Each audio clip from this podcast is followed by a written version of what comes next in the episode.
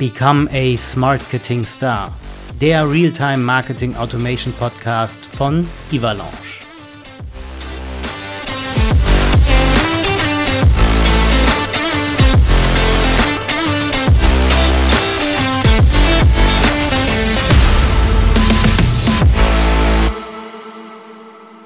Kategorie Expertentalk. Ein tolles Thema heute hier im Avalanche Become a Marketing Star Podcast. Es geht um Marketing Automation, logischerweise, aber dann explizit auch in der Energiewirtschaft. Wir reden heute über sowohl Datenqualität, Datenanreicherung, aber dann natürlich auch, wie sieht es in der Energiewirtschaft im Speziellen aus. Stichwort E-Mobilität hier als Beispiel genannt. Wir starten aber natürlich ganz am Anfang. Ich habe heute zu Gast Andreas Lange und Tobias Homberg. Andreas Lange ist von Cursor, Tobias Homberg von CRM Consults. Ihr beiden grüßt euch. Schön, dass ihr heute im virtuellen Studio hier im Avalanche Podcast dabei seid. Stellt euch gern einmal vor. Ich würde sagen, wir gehen nach dem Alphabet. Äh, ich gehe da vom Nachnamen mal aus. Also erstmal H wie Homberg und dann wie Lange. A, B, C, D, E, F, G, H, I, J, K. Ja, passt. ich muss das selber gerade überlegen. Tobias und dann Andreas. Gerne. Hi Kevin, grüß dich. Ähm, ja, gerne. Also mein Name ist äh, Tobias Homberg. Ich bin von der Firma CM Consults. Ähm, ich bin bei uns verantwortlich für den ganzen Bereich Marketing Automation und äh, wir arbeiten langjährig mit Cursor zusammen und äh, da komme ich dann mit ins Spiel. Ähm, ich, ja, wie gesagt, verantworte äh, den Bereich Marketing Automation und komme da auch bei den ganzen Energieversorgern viel rum. Daher bin ich heute da so ein bisschen als Experte, würde ich mal äh, betiteln, äh, mit dabei. Kevin, äh, vielen Dank, dass ich dabei sein darf. Andreas Lang ist mein Name. Ich äh, bin ja vor etwas über 20 Jahren bei der Cursor Software AG eingestiegen. Wir sind CRM-Hersteller, deutscher CRM-Hersteller äh, mit dem Branchenschwerpunkt Energiewirtschaft. Wir haben auch noch andere Branchen, die wir bedienen, äh, hauptsächlich dann auch mit Partnern. Aber unsere Kernkompetenz liegt schon in dem Bereich der Energiewirtschaft. Ich bin als Consultant damals eingestiegen und verantworte heute als CSO den Bereich Marketing, Vertrieb und Partnermanagement. Und vor dem Hintergrund des Partnermanagements äh, arbeite ich natürlich auch mit unserem Vertriebsimplementierungspartner, den CRM Consults, zusammen. Und Tobi, wir haben schon das ein oder andere Projekt äh, gemeinsam auf die Straße gebracht. Und da ich gern Erfahrungen teile, Kevin, äh, habe ich noch ein kleines Engagement bei der IHK in Frankfurt, wo ich als Dozent für den Digital Sales Manager unterwegs bin. IHK ist ein ganz anderes Thema. Zum Glück bei mir gerade im Kopf. Das ist jetzt was ganz anderes, mal so off-topic. Ich habe es mitbekommen. ja. Gott, oh Gott, oh Gott. Ähm, aber, liebe Hörerinnen und Hörer, das ist ein klar hessisch rund heute. Äh, Gießen, Dietzebach und Frankfurt. Also Ivalanche bzw. SC Networks, ja, beheimatet in Starnberg, aber ich sitze ja hier in Frankfurt im Satellitenoffice im WeWork in der Taunusanlage. Tobias Homberg ist in Dietzebach und der Andi Lange ist in Gießen. Also, wenn es heute ein bisschen hessisch wird, gell? Sorry an der Stelle. Das war jetzt auch ein schöner Reim, gell? Ähm, so, dann sagen wir mal, Andi, Energiewirtschaft, ich denke da sofort an die ganzen Stadtwerke, aber auch an, äh, was so kreucht und fleucht, ne? Mainova, Entega, ähm, äh, Syvag äh, und wie sie alle heißen. Das ist dann schon wirklich, da bin ich richtig im Kopf, die Energiewirtschaft, die dann auch unter anderem von dir, von euch bei Cursor betreut wird, richtig?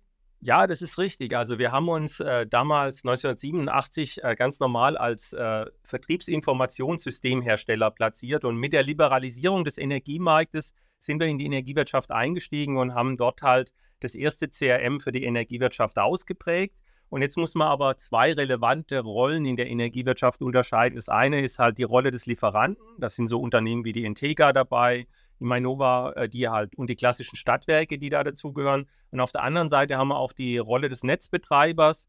Da sind dann halt zum Beispiel die E-Netz in Darmstadt oder andere Kunden, die Halle-Netz dabei. Und wir versorgen mit unseren Applikationen beide Rollen der Energiewirtschaft. Also sowohl die Netzbetreiber als auch die äh, Energielieferanten mit unserem CRM-System. Jetzt springen wir aber erstmal so ein bisschen zurück und gehen äh, weg von der Spezialisierung mal hin zu der allgemeinen äh, äh, Sachlage. Ähm, Ich habe ja schon am Anfang im Intro kurz gesagt, Datenqualität, Datenanreicherung, da geht es ja auch heute mal darum. Ähm, Tobias, mal so aus deiner Wahrnehmung heraus, Datenqualität, auch jetzt im Hinblick CRM, Marketing Automation, aber auch die Datenanreicherung. Wie siehst du das? Hat sich das in den Jahren denn eigentlich verändert? Gut, ähm, ich sage mal, Datenqualität, Datenanreicherung ist, glaube ich, immer schon ein Thema gewesen und wird wahrscheinlich auch äh, in den nächsten Jahren immer noch ein Thema sein. Ähm, was natürlich da jetzt äh, neuestem dazu kommt, ist natürlich diese ganzen KI-gestützten Themen. Da kann Andi sicherlich auch gleich nochmal was dazu sagen, da sie da eine Kooperation ähm, aktuell noch am Schaffen sind. Äh, beziehungsweise ich glaube, die äh, gibt es sogar schon in, in einem Live-Prototyp, ähm, wo dann halt einfach zum Beispiel während einem äh, Telefoncall äh, einfach gewisse Daten zur Datenanreicherung abgefragt werden können. Ähm, ich sage mal so generell ist das Thema Datenanreicherung, Datenqualität schon immer ein Thema gewesen. Ähm, wir gehen da natürlich ganz stark hin äh, und versuchen da unsere Prozesse ähm, im Newsletter-Marketing äh, zu implementieren, um da immer so ein bisschen ähm, das äh, Waggon, die Balance zu halten zwischen, okay, wir wollen möglichst viele Informationen bei zum Beispiel einer Newsletter-Anmeldung abfragen, ähm, aber natürlich den Empfänger äh, das Profil nicht verschrecken, ähm, so dass wir da meistens in mehrstufigen äh, Abfragen unterwegs sind. Also meistens erste Stufe ist erstmal nur E-Mail-Adresse abfragen dann geht der Prozess weiter, äh, wenn der Empfänger einfach gefragt wird, okay, willst du uns nicht noch mehr über dich verraten? Sei es äh, Name, Vorname, Geschlecht, Geburtstag, was auch immer. Also am Ende gilt der Grundsatz, äh, so viel wie nötig, so wenig wie möglich. Gerade so genau. halt im ersten Step. Ne? Also, äh, was ich immer so mitgenommen habe, gerade wenn du Formulare baust und dann äh, an den Empfänger ausspielst und derjenige welche, der das Formular dann ausfüllt, ähm, gibt es ja so den Grundsatz, bei jedem Formularfeld kappen circa 7% der Leute, die sagen dann, ey, da habe ich keinen Bock drauf. Ja? Also wenn du dann zu viel abfragst dann gerade am Anfang, ne, äh, Anrede, Vorname, Nachname, Straße, Hausnummer, wie viele Parteien, wie viele Zimmer, Schuhgröße, was weiß ich, ja, da, da, da, steigen die ja auch irgendwann aus. Also da gilt dann halt wirklich der Grundsatz, ähm, weniger ist mehr, gerade in Step 1, dass die meisten ausfüllen. Da ist dann aber natürlich auch die Qualität entscheidend und auch derjenige, der dann drauf guckt, zumindest meiner Wahrnehmung nach, irgendeiner muss sich ja die Daten immer mal angucken und am Ende ist es Shit in, Shit out. Also wenn du ja, auf ja, gut also Deutsch, also mal so auf Hessisch gesagt, Scheißdreck eingibst, kommt da Scheißdreck bei raus, gell? Ja, shit in, shit out. Ähm, ich sag mal, das sind natürlich die Szenarien absolut äh, vielfältig. Also gerade in der Energieversorgung kommt es immer darauf an, was willst du da im Thema Newsletter-Marketing, im Thema Marketing-Automation abbilden. Äh, wir haben da ja wirklich von der klassischen Newsletter-Anmeldung, wo es einfach darum geht, okay, teilweise auch B2C-Kunden ähm, da wirklich einzufangen, um, um sie irgendwie ein bisschen äh, an das Unternehmen zu binden, äh, über das Unternehmen zu informieren, äh, bis natürlich zu ganz spezifischen Prozessen. Also was äh, momentan super viel gemacht wird, ist das ganze Thema Fernwärme, wo einfach ähm, Stadtwerke eine Webseite oder eine Anmeldung äh, zur Verfügung stellen müssen, um ähm, über Fernwärme zu informieren, ähm, aber auch da zu selektieren. Ähm, da hast du natürlich ganz andere Anmeldemasken, als was du bei einem Newsletter-Anmeldung also da fragst du dann ab, okay, bist du überhaupt Hausbesitzer, bist du Eigentümer oder fragt das jetzt irgendeiner an, der vielleicht nur irgendwo in einer Mietswohnung wohnt, den willst du überhaupt nicht in deinem Interessentenpool haben. Vielleicht, was ich äh, ergänzen kann und was echt spannend ist, ähm, es kommt ja häufig so die Fragestellung nach dem stammdatenführenden System auf. Also was ist denn das stammdatenführende System? Und da, glaube ich, hat sich schon in der Vergangenheit so ein Wandel ergeben, dass man gesagt hat, es gibt gar nicht mehr das stammdatenführende System, sondern man hat unterschiedliche Prozesse und für diese Prozesse gibt es zum einen dann halt stammdatenführende Systeme, die dann halt dafür relevant sind und für einen anderen Bereich nachgelagert vielleicht dann andere äh, relevante Themen, die dort stammdatenführend sind. Also so ein klassisches Thema Interessentenmanagement, Lead-Qualifizierung hat nach meiner Ansicht nach in einem ERP-System äh, nichts zu suchen, weil das ist noch kein Kunde. Das ist ein Lead, das ist ein Interessent und da ist natürlich das stammdatenführende System so ein Stück weit dann das äh, CRM-System idealerweise. Und was auch ein Aspekt ist Richtung, Richtung Datenqualität, ähm, Kevin Tobi, ist den Leuten, die, die vor den Systemen sitzen, eigentlich auch so ein Stück weit transparent zu machen, wie steht es denn um deine Datenqualität im System? Und da haben wir zum Beispiel von Cursor auch äh, Dashboards entwickelt, wo man dann halt äh, sieht, zum einen kann ich Pflichtfelder kennzeichnen, ja, dass halt bei einer Neuanlage ein Pflichtfeld ausgefüllt wird. Aber sind wir ehrlich, ähm, da gibt es auch viele, die dann einfach äh, ein Fragezeichen eintragen oder ein Leerzeichen eintragen, damit es irgendwie gefüllt ist. Aber es ist halt kein Mehrwert dahinter. Und äh, wir haben die Möglichkeit, äh, neben den Pflichtfeldern sogenannte datenqualitätsrelevante Felder zu kennzeichnen, wo man dann halt auch ähm, natürlich nichts eingeben muss, ja, aber sie zählen zu dem Status der Datenqualität dazu. Und dann kann man wunderbare Dashboards bauen, wo man sieht, wie sieht es in meinem Datenbestand aus? Äh, bei wie vielen Ansprechpartnern ist die E-Mail-Adresse gepflegt oder die Information, die der Tobi gerade angesprochen hat, wenn man jetzt in einem speziellen Prozess drin ist. Ich brauche halt dann von dem einen oder anderen äh, Interessenten noch Detailinformationen über die Quadratmetergröße, über die Dachflächengröße. Und das kann man dann ganz gezielt auswerten und kann da natürlich auch wieder automatisierte Kampagnen so ein Stück weit draufsetzen. Also die genau. Frage so, was ist das stammdatenführende System? Ich glaube, da hat sich in den vergangenen Jahren schon einiges getan. Mehr Flexibilität hinsichtlich dieser Aussagen.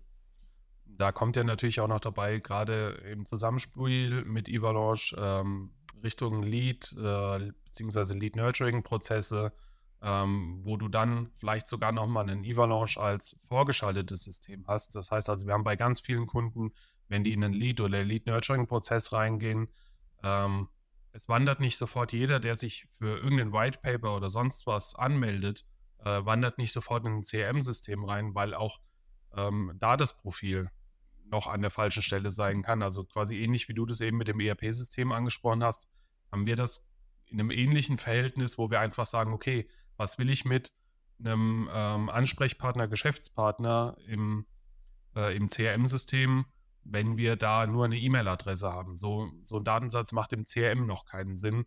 Ähm, diese Hürden haben wir da an der Stelle genauso, ähm, die dann auch natürlich extra geschaffen werden, um da quasi bei dem Abgleich auch extra nochmal zu sagen, okay, äh, solche Dinge werden da überhaupt nicht rüber äh, gespielt.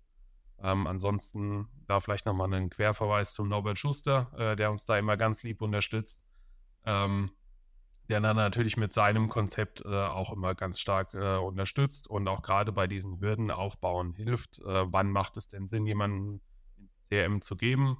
Äh, und wann macht es auch vielleicht Sinn, also hier bei ihm das grüne Bana Bananenprinzip, ihn wieder zurückzugeben? Also ich muss schon mal sagen, ne, Norbert ist hier fast in jeder Podcast-Folge zumindest namentlich mal erwähnt. Eigentlich müssten dem Mann die Ohren bluten vor lauter Klingeln. Norbert, wenn du es hörst, liebe Grüße an der Stelle. Ich freue mich schon, dich bald wieder zu sehen in Ajavebusch oder Ajeberg. Ähm, es ist aber auch, was du gesagt hast, äh, Tobias, ähm, wenn wir jetzt mal davon reden, dass nicht jeder Kontakt oder jedes Profil in jedem System vorhanden ist, das macht ja auch, wenn wir jetzt mal von, von Evalanche und dann aber auch einem CRM ausgehen. Das macht ja auch den Vertrieb dann etwas zufriedener, weil der sich nicht um jeden in Anführungszeichen Schrottkontakt kümmern muss, der sowieso da drinnen nichts verloren hat, sondern er kann sich ja dann auf die Bereiche äh, fokussieren, die halt wirklich drinstehen, weil sie auch eine Berechtigung haben, dann da drin zu stehen. So ein Stück weit ähm, bricht das ja dann auch so diese, diese, diese Silos, die es immer noch gibt, Marketing, Vertrieb, das bricht dann so ein Stück weit auch noch auf. Das Vertrauen wird gestärkt, sowohl Vertrieb in Marketing, also Marketing in Vertrieb, aber auch in die anderen Bereiche, Service und, und wie sie alle heißen. Da ist ja dann auch so, so ein Stück dann die Zusammenarbeit wird sogar gefördert, meiner Meinung nach. Also das kann, dem kann ich nur beipflichten, Kevin, weil es ist tatsächlich so, dass äh, das Marketing jetzt ja nicht nur für die Content-Produktion und die Webseitengestaltung letztendlich zuständig ist, sondern äh, die sind auch bei uns im Haus. Wir nutzen die Applikationen Cursor und natürlich auch Everlaunch selber. Die sind bei, bei uns im Haus auch für die ja, Generierung von qualifizierten Leads äh, wirklich äh, relevant und, und äh, verantwortlich, weil du kannst dir natürlich vorstellen, auch äh, wir haben begrenzte Ressourcen, äh, was die Vertriebskapazitäten angeht. Und deswegen ist es natürlich absolut zielführend, die Ressourcen dahingehend auszurichten, wo ich Leads habe, die auch erfolgsversprechend sind, also die in mein Zielkundenprofil passen. Und wenn ich das halt entsprechend geschärft habe und dann auch dem Marketing sagen kann, hier äh, gestalte das so, dass halt an den Vertrieb wirklich qualifizierte Leads durchgereicht werden, dann ist es wesentlich effizienter und man vermeidet sowas wie Blindleistung, weil ich glaube, äh, in Zeiten von, von Fachkräftemangel äh, können wir sich Blindleistung im Vertrieb nicht unbedingt leisten. Das kannst du dir nicht mehr erlauben heutzutage. Also, ne, es ist ja bei, bei uns genauso, ja. Wir arbeiten ja auch sehr eng mit dem Vertrieb zusammen. Der Vertrieb gibt uns halt Hilfestellung dann auch, weil die ja auch an der Front sind. Was ist denn momentan äh, äh, da draußen los, ja, bei den ganzen ähm, Kunden? Was für Ängste haben sie? Was für Needs haben sie? Was für Probleme haben sie? Was können wir lösen? Wenn wir das im Marketing ja wissen, dann kann ich auch entsprechend äh, Marketingkampagnen dann fahren, die schon auf dieses Problem abzielen. Der Vertrieb sieht, es funktioniert, die Zusammenarbeit wird gestärkt, mehr Leads kommen raus mit, äh, äh, ja, wir haben dieses Problem und ja, wir hätten jetzt gerne die Lösung. Der Vertrieb kann ja auch ganz anders dann äh, reagieren und auch den entsprechenden Lead bespielen. Nicht mehr nur dieses Kalt und dieses, ist das grundsätzlich interessant für Sie oder irgendwas anderes, sondern du kannst halt etwas zielgerichtet daraus mit, ähm, äh, lieber potenzieller Kunde, Sie haben sich äh, das White Paper zu dem Thema runtergeladen. Wir sehen also, Sie haben äh, vermutlich äh, dieses Problem. Wollen wir da etwas näher darauf eingehen? Denn das White Paper hat natürlich nur an der Oberfläche gekratzt. Ich kann Ihnen tiefergehende Informationen geben. Das ist ja eine ganz andere Qualität auch des Ansprechens am Ende. Das ist so. Wir haben ja da ein schönes Beispiel, Tobias, mal umgesetzt als äh, äh, im Zusammenhang mit der E-Mobilität. Ne? Also, wo man sagt, jemand hat Interesse an einer Wallbox und äh, das wird dann halt in einen entsprechenden Prozess äh, mit Avalanche halt äh, abgebildet und er sammelt Scoring-Punkte und ab einem bestimmten Scoring-Wert geht die Information ins CRM-System und der Vertrieb fasst dann aktiv nach. Und ich sag mal, wenn es dann zu einem Termin vor Ort kommt, sieht der Verantwortliche vielleicht bei der Besichtigung, Mensch, äh, das Dach hat eigentlich auch eine gute Neigung, die Sonneneinstrahlung passt, äh, wollen wir nicht auch mal über Photovoltaik sprechen? Also das sind dann so Aspekte, wo man echt Cross-Selling-Potenziale, glaube ich, heben kann und äh, den Kunden wirklich dann gut ausbauen kann. Aber wie du schon sagst, Kevin, das, das mache ich nicht bei jedem Lied, sondern idealerweise bei einem qualifizierten Lied, wo dann auch äh, eine Erfolgswahrscheinlichkeit, eine hohe Erfolgswahrscheinlichkeit dahinter steckt. Also da, das Beispiel, was du da ansprichst, Andi, ist ein schönes Beispiel, ähm, ist aber, ich sag mal, ein Präsentationsbeispiel, weil es halt sehr vereinfacht ist. Äh, die Prozesse, die wir da bei den Kunden implementieren, ähm, sind dann doch meist noch ein Stückchen komplexer, weil es da auch wirklich darum geht, dass dann der Vertriebler sagt, okay, äh, ist zwar schön, dass du mir den hingelegt hast, ich habe jetzt mit dem telefoniert, äh, der hatte aber frühestens in einem halben Jahr einen Kopf für ähm, nimm den doch nochmal mit in die Nurturing-Kampagne mit rein und ich gebe den quasi wieder zurück. Also dieses Zusammenspiel, ähm, beziehungsweise auch dieses Hin und Her, ähm, ist da in der, im echten Leben nochmal ganz anders.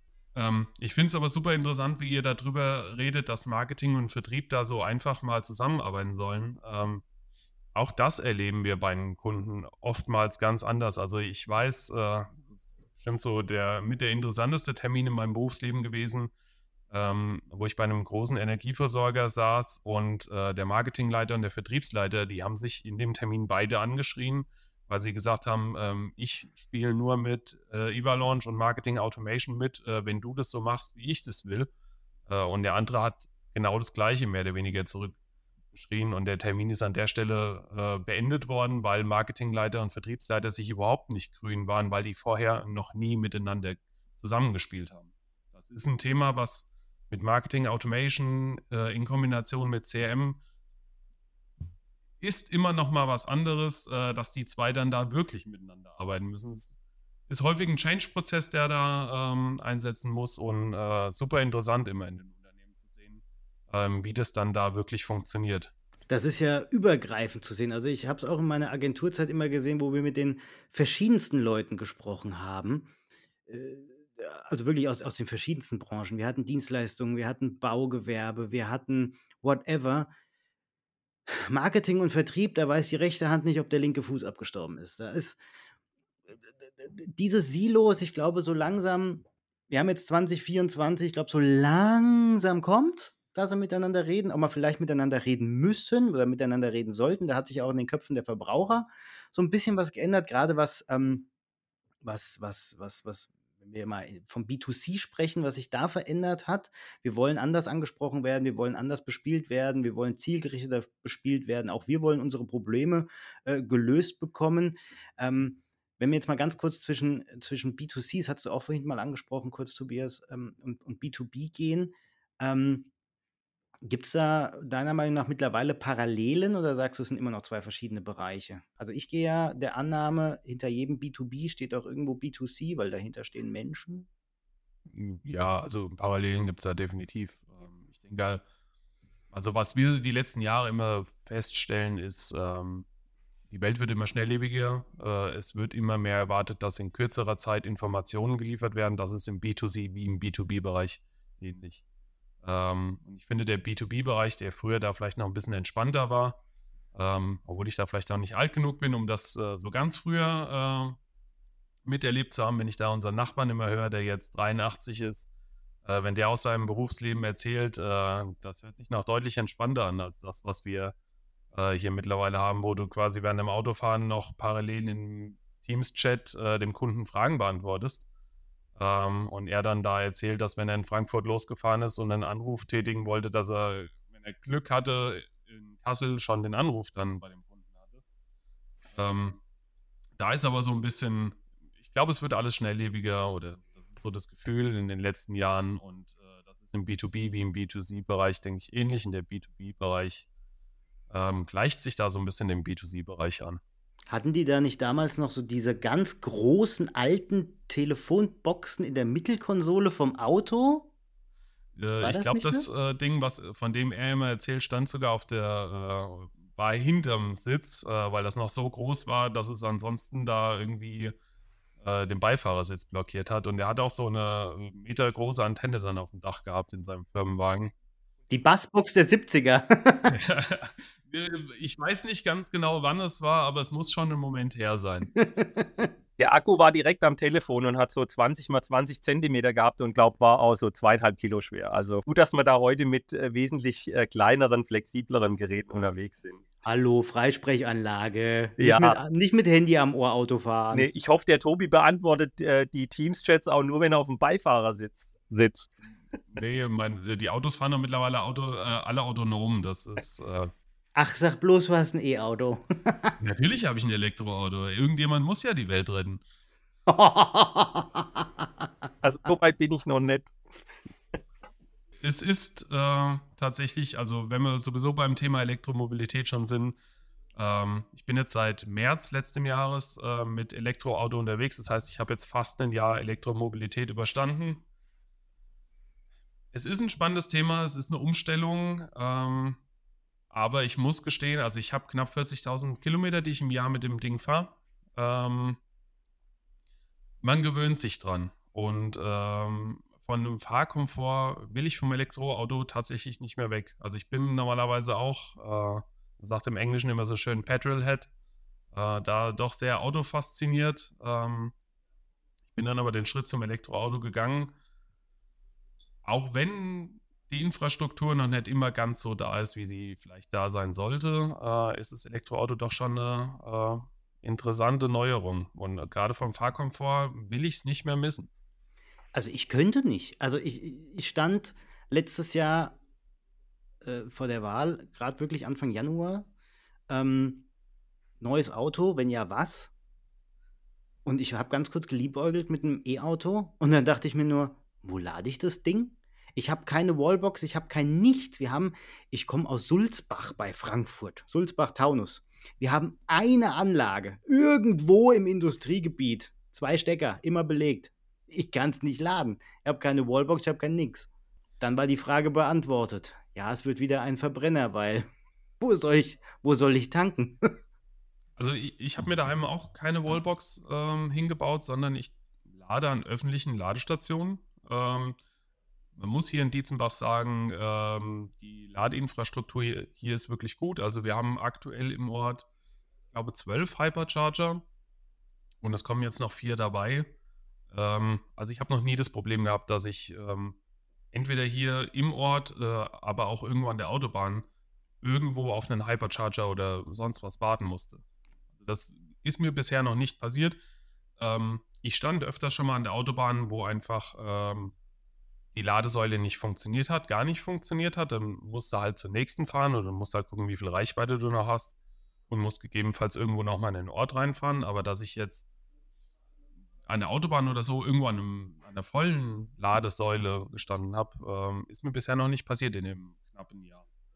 Und, und, Kevin, der Ausbau schreitet ja voran. Also von daher, die Energiewirtschaft, die Energieversorger tun ja wirklich einiges dafür, die Ladeinfrastruktur halt auch entsprechend weiter auszubauen. Ich denke, ähm, mittelfristig, ähm, ich fahre im Moment auch noch einen Verbrenner, ähm, werde ich mich mit dem Thema auch intensiv auseinandersetzen. Ja, aber wir können die Brücke jetzt dann sogar schlagen hin zum Marketing Automation, dann speziell in der Energiewirtschaft. Ähm, du könntest ja ein Formular schalten, dich registrieren, wann kommt irgendwas von der, vom jeweiligen Energieversorger ähm, in deine Stadt, melde dich jetzt an zum Newsletter, erfahre den Ausbaustatus etc. etc. etc. Tun sich ja dann auch in der Marketing Automation ganz andere Möglichkeiten auf. Auf jeden Fall das Stadtwerk rückt natürlich auch wieder, oder sagen wir mal, der Energieversorger rückt näher wieder an den Kunden ran, weil er halt noch präsenter ist und proaktiv informiert, ja. Ähm, das wird mehr oder weniger schon eins zu eins so bei diesem Fernwärmethema gemacht. Also ähm, in diesen Fernwärmeformularen äh, ähm, muss ja auch eingegeben werden, in welcher Straße, in welcher Postleitzahl im Gebiet ähm, sitzt du, der jetzt Fernwärme haben will. Äh, und die gucken natürlich genauso darauf, alles klar, in welchem Gebiet häufen sich denn die Anfragen? Wenn du jetzt weißt, aus dem Postleitzahlengebiet 35435 ähm, kommen dreimal so viele Anfragen wie aus allem anderen, ähm, wird bei den Energieversorgern auch geguckt, dass man da natürlich zuerst hingeht. Ja, na klar. Sag mal, anderes äh, Beispiel, äh, aber gleiches Prinzip. Ja, und wenn wir dann nochmal jetzt die Stufe dann weitergehen, und bringen da mal auch die KI mit ins Spiel, höhere Akzeptanz für alles. Ähm, am Ende äh, könntest du ja sogar, wenn wir dann die KI verbinden mit Datenanreicherung, dann auch die einzelnen ähm, Zielgruppen, die einzelnen Personengruppen auch ganz anders bespielen und ansprechen, eben weil sie anders angesprochen werden wollen. Wenn wir jetzt mal wieder äh, auf Norberts Modell zurückgehen und gehen da aber auch mal auf die, ähm, äh, äh auf die einzelnen Präferenzen, ähm, äh, die man ja da hat mit Rot, Grün, also diese Verhaltenspräferenzen, Blau und Gelb gibt es da ja noch, dann kannst du sie ja sogar anders ansprechen. Da haben wir die Datenanreicherung, du kannst die Texte mit KI generieren, du kannst gucken, was, was konvertiert besser. Du machst anstatt A-B-Tests, machst du A bis Z-Tests oder nimmst noch Ä, Ö und Ü mit dazu, keine Ahnung. Und, und kannst ja ganz anders auftreten. Gerade, glaube ich, in, den, in dem sensiblen Bereich, wo es jetzt auch letztes und vorletztes Jahr ja war, Energiewirtschaft, alles wird teurer, Gas wird teurer, Strom wird teurer. Ähm, wenn du da nicht aufpasst in deinem Sprech und dann auch so, wie die Zielgruppe gerne angesprochen werden möchte, läufst du ja Gefahr, ganz schnell hinten runterzufallen ja mittlerweile. Oder Andi, wie siehst du das? Also ich, ich sehe das absolut auch so, Kevin. Und äh, ich sag mal, eine Unterstützung für die ganzen Mitarbeiter und Mitarbeiterinnen, die die Telefonate halt führen müssen, bietet dann halt schon auch äh, wieder eine KI-Komponente oder, oder äh, sagen wir mal ein systemgestützter Prozess, der so eine Art Handlungsempfehlung halt auch äh, mit ausspielen kann, dass man sagen kann, okay, ich habe jetzt hier ein eingehendes Telefonat, es geht um das und das Thema und man bekommt praktisch als Mitarbeiter oder Mitarbeiterin dann halt eine Handlungsempfehlung, die natürlich zum einen Richtung Cross-Selling gehen kann, die aber zum anderen halt auch Handlungsempfehlungen in Art und Weise, wie ich mit dem Kunden kommuniziere, entsprechend halt äh, sich ausprägen kann. Also von daher sind es auf jeden Fall aus meiner Sicht Komponenten, wo KI-gestützte äh, Komponenten auch äh, in Zukunft äh, mehr und mehr zum Tragen kommen werden. Ja, also in, in der Theorie ist jetzt wirklich mal Zukunftsgespinne. Aber du könntest ja, ich glaube, äh, DM, die Drogerie, hat es ja schon gemacht, ihr eigenes GPT gebaut das könnte man ja auch in der Energiewirtschaft mitmachen. Gerade auch das, was du gerade gesagt hast, die ganzen Jungs und Mädels, die da im Telefon, im Callcenter sind, die den ganzen Frust bekommen. Ähm, man könnte ja dann quasi das einmal sammeln, was da immer so kommt. Man könnte dann wirklich die KI dann befragen, auch schon im Vorfeld. Äh, was haben sie für ein Problem? Das und das sind die häufigsten Probleme. Das wird schon mal abgefangen, das wird schon mal gefiltert über die KI. Dann, dann hat es auch äh, der oder die Callcenter-Mitarbeiterin anders ähm, darauf zu reagieren. Da, da, da, spielt ja dann die KI auch nochmal eine ganz andere Rolle, jetzt mal weg von der Marketing Automation hin zum Service. Das würde also, in den nächsten Kevin, das Jahren ist so weit weg. Also äh, wir haben tatsächlich äh, aktuell ähm, ein Leistungsangebot mit einem Partner von uns, wo man einen KI-gestützten Chatbot äh, halt. Ja, genau, sowas habe ich gemeint. einsetzt, der dann halt, während der ähm, Kunde oder die Kundin in der Warteschleife normalerweise Zeit vertrödelt, der Chatbot agiert und konkret Informationen abfragt, die zum Beispiel die Datenqualität steigert. Und äh, wenn die Informationen dann vorliegen, dann kann sogar auch über ein Chatbot vollautomatisiert ein entsprechendes Angebot äh, äh, platziert werden, dass man sagt, hier, lieber Kunde, ich sehe, äh, du bist in dem und dem Tarif und das macht alles der Chatbot KI gestützt, indem er die Informationen aus dem CRM-System halt zusammensucht und dann sagt, hier, ähm, wie wäre es, wenn du im Monat 20 Euro sparen kannst? Wenn das eine gute Entscheidung ist, dann äh, biete ich dir den Tarif XYZ an und das Angebot geht äh, personalisiert, dann automatisiert an den Kunden oder die Kundin und das kann dann echt ein Mehrwert sein, auch vor dem Hintergrund des Servicegedanken. Ja. Wo dann natürlich auch wieder unser Marketing Automation Angebotsversand mit automatischer Angebotsnachverfolgung reinspielt, der dann quasi, wenn der Kunde nicht auf das Angebot reagiert, äh, auch nochmal einen Reminder aussendet. Dann haben wir es also mal richtig. Äh, dann, wir, dann sind wir ganz rund. Das wollte ich gerade sagen, da sind, wir, da sind wir ganz rund, ne? Jetzt das noch das... einführen, haben die Vertriebler gar nichts mehr zu tun. Oh, sag das nicht so laut. Oh, oh, oh. Jetzt sind wir hier bei der Wegrationalisierung, das wollen sie nicht hören. Nee, vor allem der Andi nicht als äh, Vertriebsvorstand.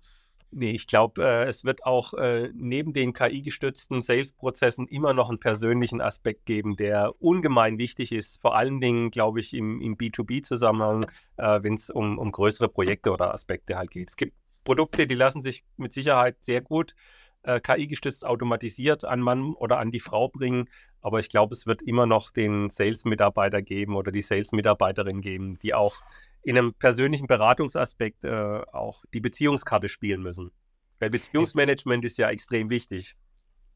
Ja, ich denke, das ja wird dann wieder die nächste Stufe, ähm, quasi, nachdem jetzt alles mal mit KI durchexerziert worden ist und jeder sich mal versucht hat, äh, dran seinen kompletten Prozess mit KI äh, abzubilden, wird die nächste Stufe wieder sein, dass der Mensch wieder mehr einbezogen wird, dass die, dass die persönliche Beziehung zwischen den Menschen wieder mehr äh, mit an Wert gewinnt. Es ist ja auch ein Trust-Faktor dann am Ende. Ähm, äh, wenn ich alles der KI in die Hand gebe, so gern ich die KI mittlerweile auch habe, aber es wird am Ende so ein generischer Einheitsbrei. Noch kriegt das die, also noch in Anführungszeichen, kriegt das die KI ja gar nicht so hin mit der Emotionalität und mit, mit dem wirklichen Abholen und mit dem Spielen des Ganzen. Im Moment sind wir ja bei, bei, bei, bei GPT 4.0 und, und Dolly 3 und so weiter. Nehme was Altes, mach daraus was Neues anhand der Prompt, die ich erstellt habe.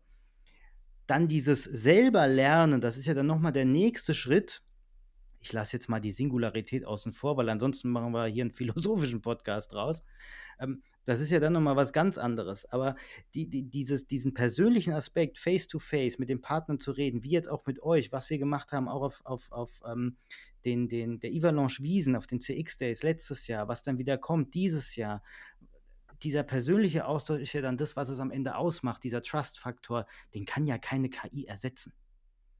Nein, definitiv nicht. Und ich sage mal, dieser Trust-Faktor war schon immer ein Faktor. Ähm, allein schon bei uns äh, ist es immer ein Faktor gewesen. Wir arbeiten nur mit deutschen Herstellern zusammen, weil wir genau diesen Trust-Faktor, das war jetzt nicht, da ging es nicht um KI, sondern einfach, okay, wir arbeiten mit Evalanche zusammen, wir arbeiten mit SC Networks zusammen, äh, wir arbeiten mit Cursor zusammen. Ähm, wenn wir ein Problem haben, wir haben immer die Möglichkeit, gut, bei bei Cursor ist es bei uns jetzt noch einfacher. Wir sitzen fünf Kilometer auseinander.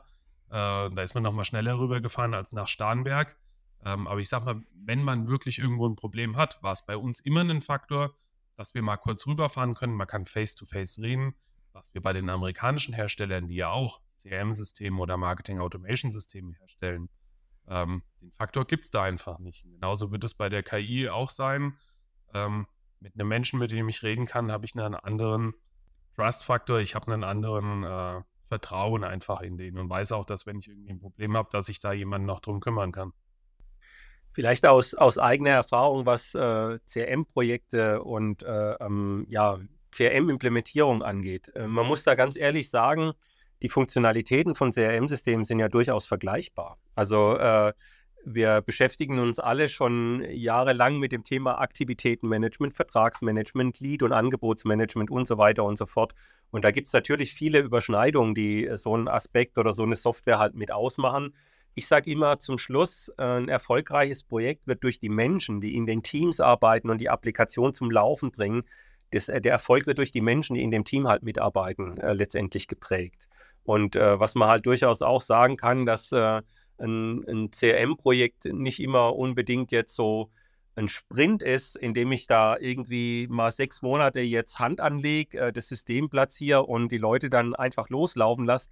Aus meiner Sicht ist so ein CRM-Projekt eher wie so ein Marathon zu sehen, weil es wird permanent Veränderungen geben am Markt, die natürlich auch wieder in so einem System sich wiedergeben müssen. Also von daher ist es wichtig, schon zu sagen, ich habe ein, ein CRM-Projekt, wo ich kurze Quick Wins äh, entsprechend halt erziele, die auch marketingtechnisch, auch fürs interne Marketing gut platziere und die raushau und aber natürlich das Ganze so ein Stück weit institutionalisiere, dass die Weiterentwicklung des CRMs in Verbindung mit Marketing Automation permanent weitergeht, weil der Markt verändert sich permanent, die Prozesse verändern sich und deswegen müssen sich natürlich dann auch die Systeme und die Integrationen weiterentwickeln. Aber zum Schluss ist immer der, die menschliche Komponente aus meiner Sicht die Komponente, die den Erfolg für einen ähm, erfolgreichen Systemeinsatz halt ausmacht.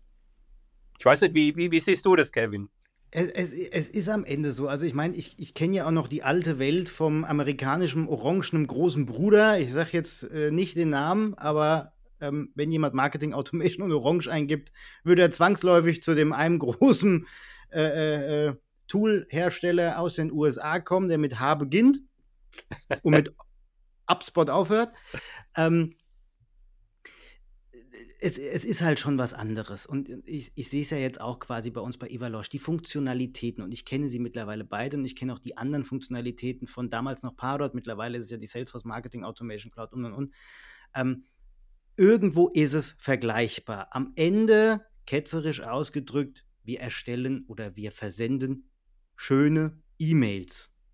Automati, äh, Automati, auch schön, automatisiert oder halt auch in einem Newsletter mit Anreicherung, mit, äh, wie auch du schon gesagt hast, Andi, mit, mit ähm, äh, ähm, na, wie heißt mit einem Scoring-Wert hinten dran und so weiter, Übergang äh, zum Sales etc. Ähm, der Unterschied vielleicht in den Systemen ist der eigene Sprech. Ich, es gibt, äh, ich sage immer, es ist so vergleichbar wie ähm, äh, Klingonisch und Suaheli, aber ähm, wenn du einen Übersetzer hast, funktioniert es auch am Ende. Also wir machen nichts anderes. Die Systeme an sich in der Grundfunktionalität ist vergleichbar. Was es am Ende ausmacht, auch ist der persönliche Aspekt, wie ihr beide auch schon gesagt habt, den es einfach ausmacht, den auch die Veränderung mit sich bringt. Ja, der Rest wird sich dann zeigen in den jeweiligen Gesprächen mit dem Vertrieb. Aber ansonsten ist es wirklich äh, die Komponente des persönlichen Sprechens, des persönlichen Vorbeikommens, aber auch des partnerschaftlichen Verhältnisses. Und da wird die Reise dann auch wieder irgendwann hin zurückgehen. Wenn alle ähm, die KI genutzt haben, wenn wir sie wirklich inflationär mit allem gefüllt haben, mit was es gibt, dann willst du auch wieder zurück und willst dann äh, wirklich mal einen persönlichen Menschen haben und nicht immer nur die KI fragen müssen. Also ich gehe jetzt auch nicht davon aus, jetzt wird es aber auch wieder philosophisch und ein bisschen off-topic, aber ähm, ich gehe auch nicht davon aus, dass, wenn ich jetzt mal vom Marketing ausgehe, dass ähm, die ganzen Grafikdesigner oder die ganzen Content Creator oder die ganzen äh, Texter etc. ihren Job loswerden, ähm, sondern äh, es ist halt so, dass wir die KI als Inspirationsquelle nutzen sollten und lernen müssen, mit ihr umzugehen der Feinschliff, der macht immer noch der Mensch. Und da ist auch dann wirklich der, der, ja, der Zusammen, äh, äh, das Zusammenspiel dann damit gegeben und auch der persönliche Aspekt. Da kommen wir nicht drum rum, gerade im B2B auch nicht. Also, ähm, Kevin, ich war ja bei euch 2023 auf den CX Days und da ist so ein schönes Bild bei mir im Kopf geblieben, wo ihr gesagt habt, so die, der Marketing-Mitarbeiter wird so eher so Richtung nicht mehr Content-Ersteller, sondern Content-Architekt. Ja greift praktisch die KI als unterstützendes Element auf und er muss natürlich sicherstellen, dass das äh, noch alles richtig ist, was da dann auch äh, entsprechend platziert wird, aber er ist eher wie so ein Architekt zu sehen, der dann halt unterschiedliche Elemente wieder so zusammenfügt, dass es echt ein stimmiges Bild gibt. Also hat mir sehr gut gefallen. Übrigens, tolle Veranstaltung, muss ich nochmal an der Stelle sagen. Das wird dieses Jahr nochmal äh, richtig heavy. Kommst du, kommt, kommt ihr wieder? Ja, oder? Ja, ich denke schon, dass wir da dabei sind, oder? Natürlich. Ja, ich gehe mal davon aus. Also, ich renne diesmal nicht nur wie so ein aufgescheuchtes Moorhuhn quer durch die Gegend und bin dann oben in der Regie. Diesmal stehe ich auf der Bühne. sehr cool, sehr cool. Gut, da stand ich ja dieses Jahr schon. Bitte? Da stand ich ja dieses Jahr schon. Nee, letztes Jahr. Stimmt, äh, neues Jahr. Ja, da, da, da stand so. Hast aber auch eine sehr gute Figur gemacht, davon mal abgesehen. Das, äh, müssen wir jetzt nochmal dran arbeiten. Die Weihnachtsfeiertage waren essensintensiv. An der guten Figur müssen wir jetzt mal wieder arbeiten. Ach du, mein Vorsatz war auch, ich will 10 Kilo abnehmen, es fehlen noch 12. Komm, was soll's? Was soll... Das Jahr ist ja noch lang. ja, ja, das stimmt. Da würde ich mal sagen, Abschlussfrage an der Stelle. Andi, wenn sich jemand mehr damit beschäftigen möchte, wenn sich jemand mehr ähm, damit auseinandersetzen möchte und möchte aber auch diesen persönlichen Aspekt nicht außer Acht lassen. Ich gehe jetzt mal ganz stark davon aus, da kann er doch irgendwo hin. Ja, also auf jeden Fall kann er sich natürlich auf unserer Website umschauen, www.cursor.de. Äh, wir haben speziell für die Energiewirtschaft äh, ähm, eine coole Veranstaltung und zwar, das ist so eigentlich die Veranstaltung in der Energiewirtschaft schlechthin, das ist die eWorld in Essen vom 20. bis 22. Februar 2024. Und da sind wir natürlich auch äh, entsprechend mit einem Stand vertreten, können jetzt schon auf unserer Homepage Termine vereinbart werden. Ähm, ich würde mich auf einen persönlichen Austausch wirklich äh, sehr freuen. Und wir haben äh, natürlich äh, auch einen eigenen CRM-Kongress, der im September stattfinden wird. Äh, alles weitere auf unserer Homepage dazu. Tobias, bist du immer mit dabei? Ich bin immer mit dabei.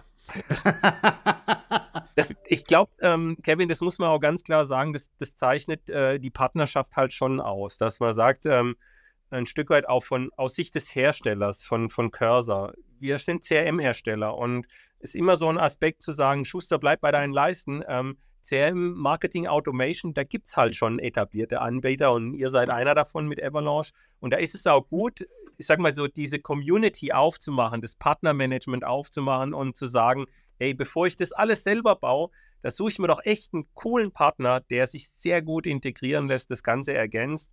Und so sind wir echt in dem Dreigestirn Avalanche, CRM Consults und Cursor eigentlich schon ganz erfolgreich unterwegs, Tobi, oder? Wir haben schon ein paar Projekte, ne? Sehe ich 100% genauso wie du, Andi. Ich denke, das ist auch einfach so ein bisschen das Erfolgsrezept. Das ist einfach, Cursor kennt sich im CM-Bereich aus, äh, SC Networks bzw. Evalanche kennt sich im Marketing-Automation-Bereich aus.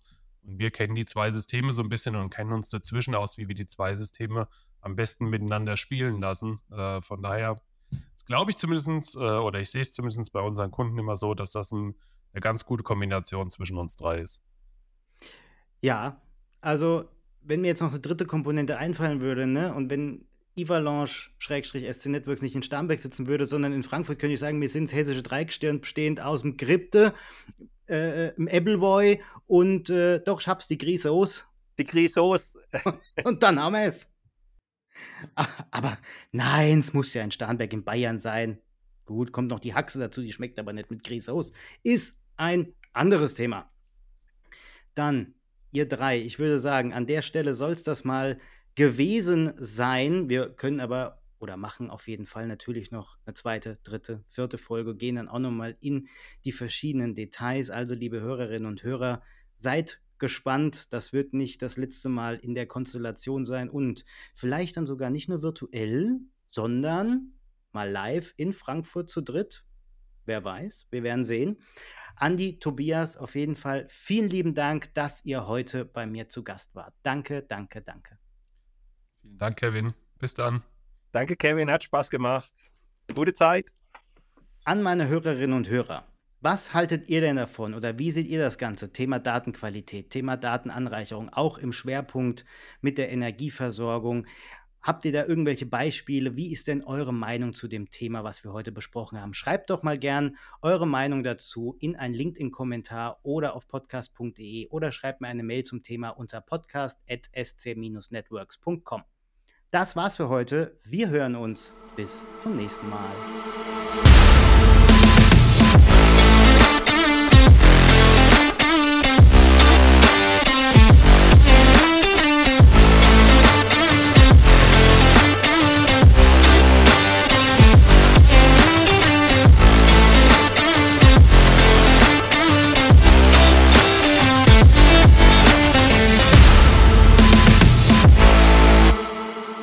Weitere Informationen zum Podcast und die Abstimmung zum Smartketing Star 2024 gibt es auf www.ivalanche.de.